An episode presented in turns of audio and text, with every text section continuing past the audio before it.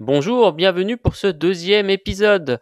Aujourd'hui, je vais me présenter. Effectivement, c'est suite à une remarque de Nico Réagi.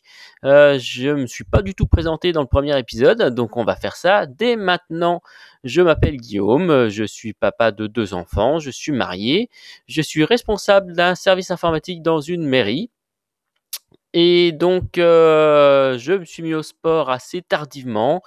Euh, à l'école, c'était pas du tout, du tout, du tout mon truc. J'essayais plutôt d'éviter tout ça. Euh, à, mon premier emploi, j'étais technicien itinérant.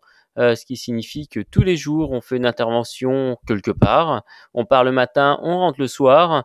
C'est donc McDo, restaurant, on essaye de faire vite, rapidement. Et avec ça, bah, on prend un petit peu de poids. Donc, euh, qu'est-ce qui s'est passé? C'est que euh, pour mon mariage, j'avais décidé de prendre déjà une taille en dessous au niveau du pantalon, euh, histoire de me forcer un petit peu à faire quelque chose. Puis ensuite, je me suis mis à, je me suis mis à Wet Watcher. J'avais regardé un peu ce qui était possible de faire. Je voulais pas forcément suivre un régime régime. Euh, mais ce qui m'avait plu avec euh, White Watcher, c'est que c'était plus une façon de rééquilibrer les repas, de réapprendre à manger correctement, à remettre des légumes. Euh, on a donc fait ça tous les deux avec mon épouse, qui elle n'avait pas forcément besoin de perdre, euh, mais ça nous a permis de se remettre un petit peu dans le droit chemin, on va dire, au niveau des repas, de toujours avoir des légumes, euh, de varier les repas, etc.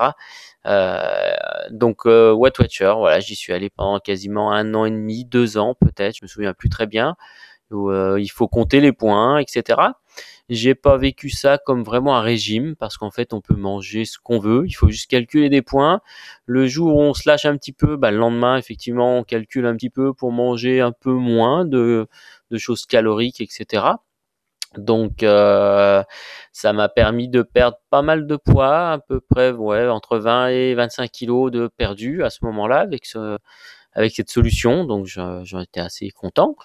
En parallèle, je m'étais inscrit dans une salle de sport. Euh, je tiens à remercier euh, le, le, coach qui m'a appris beaucoup euh, qui m'a poussé à la course à pied en fait. Euh, effectivement, il y avait il y a plusieurs euh, il y avait plusieurs exercices à faire dans cette salle de sport, plusieurs cours collectifs et à la fin d'un cours collectif, il nous disait bah maintenant euh, avec ce que vous avez dépensé en calories, l'énergie dépensée, vous seriez capable d'aller courir. Et c'est vrai qu'un soir, je suis allé le voir en disant mais courir ça, ça veut dire combien de kilomètres, courir comment? Et bah il me dit bah 5 kilomètres voire plus et je me suis lancé. Euh, je suis parti avec mes baskets un soir et puis et puis euh, j'ai pas fait beaucoup.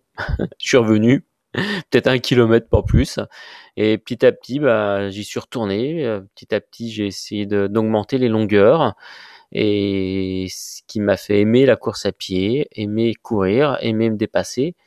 J'ai commencé par m'inscrire officiellement à 10 km de mémoire. C'était un petit trail vers chez moi euh, 10 km qui s'était bien passé. Et ensuite, j'ai enchaîné les distances, hein, 21 km. Mon premier 21, il me semble de mémoire, c'était le semi-marathon du Beaujolais. Euh, ensuite, il y a eu le premier marathon qui était le marathon d'Annecy. Euh, et ensuite, j'ai fait les trails. Euh, il y a eu l'UT4M Vercors, 40 km.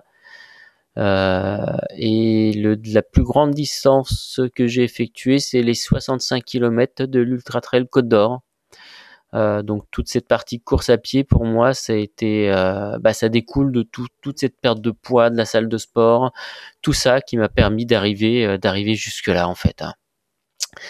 Euh, et maintenant, j'ai envie d'aller un petit peu plus loin niveau course à pied. Hein. Pour la salle de sport, bah, j'ai arrêté. On va dire que c'est plutôt financièrement. C'est vrai qu'il y a un coût derrière.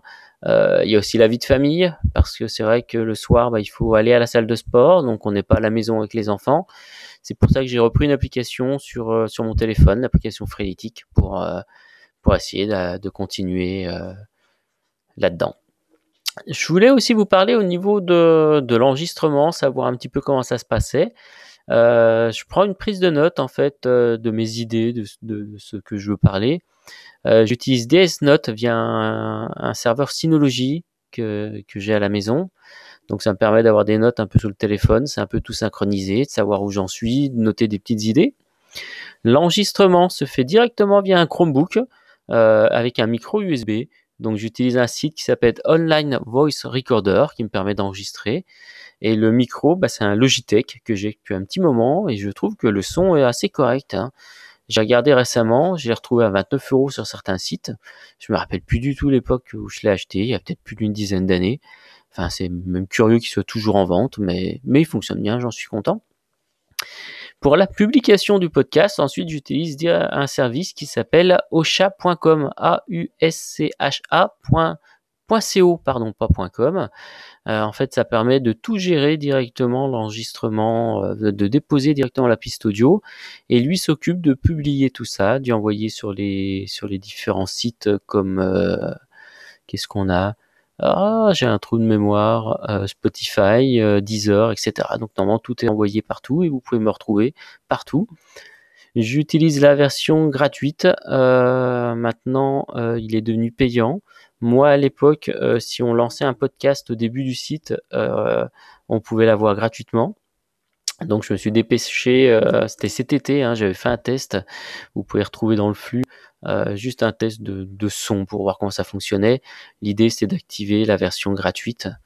ensuite, pour pouvoir garder, garder mon podcast gratuit en fait. Hein. je, suis, sur le prix là, hein. ça coûte 11 dollars par mois ou 99 dollars par an. Euh, à vous de voir. Hein. C'est vrai que pour avoir un stockage illimité, euh, la simplification euh, pour la publication, tout est automatique.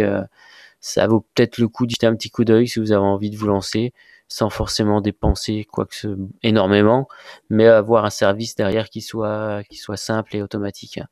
En fait, moi, c'est ce que je recherchais. Si je mettais un petit peu les mains dans le cambouis chaque fois que je voulais publier, je pense que j'aurais arrêté. C'est, ben, j'aurais peut-être même pas commencé. Mais là, c'est vrai que c'est tout, tout, très simple. Eh bien écoutez, voilà pour aujourd'hui. Je reviendrai prochainement et je vous dis à tous une très bonne journée. Au revoir.